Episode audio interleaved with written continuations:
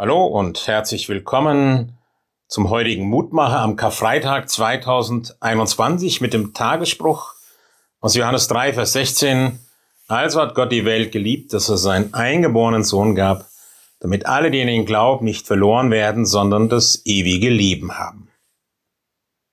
Die Bibel im Kleinen hat man diesen Bibelvers genannt.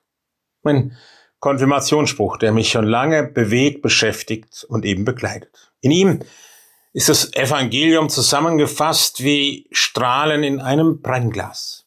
Unsere Welt, in der wir leben, der ganze Kosmos ist Gegenstand der Liebe Gottes.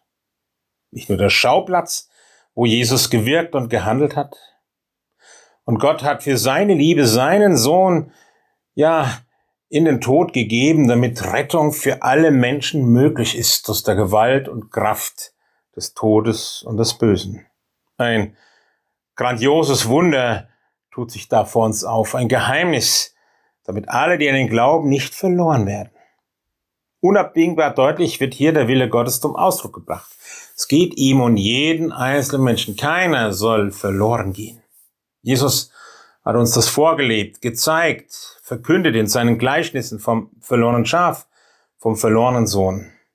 Die alten Passionslieder, die besingen es auf ihre Art. Es hat sich selbst der wahre Gott für mich verlorenen Menschen gegeben in den Tod. Gottes Will ist klar. Nicht verloren werden. Die Zielangabe ist eindeutig. Das ewige Leben haben.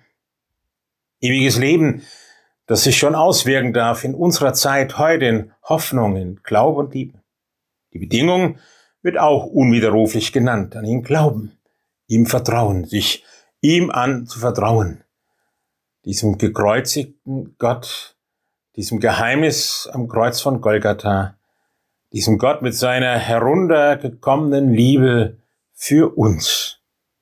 Der Karfreitag möchte uns dringend einladen, dieses einzigartige Angebot Gottes anzunehmen. Ich bitte noch, Herr unser Gott und Heiland, wir preisen deinen Namen und sagen dir Dank, dass du dich so ganz zu uns herabneigst. Du willst nicht, dass auch nur ein Mensch verloren geht. Deine suchende Liebe hält alles umfangen, um uns jetzt schon zum ewigen Leben zu verhelfen.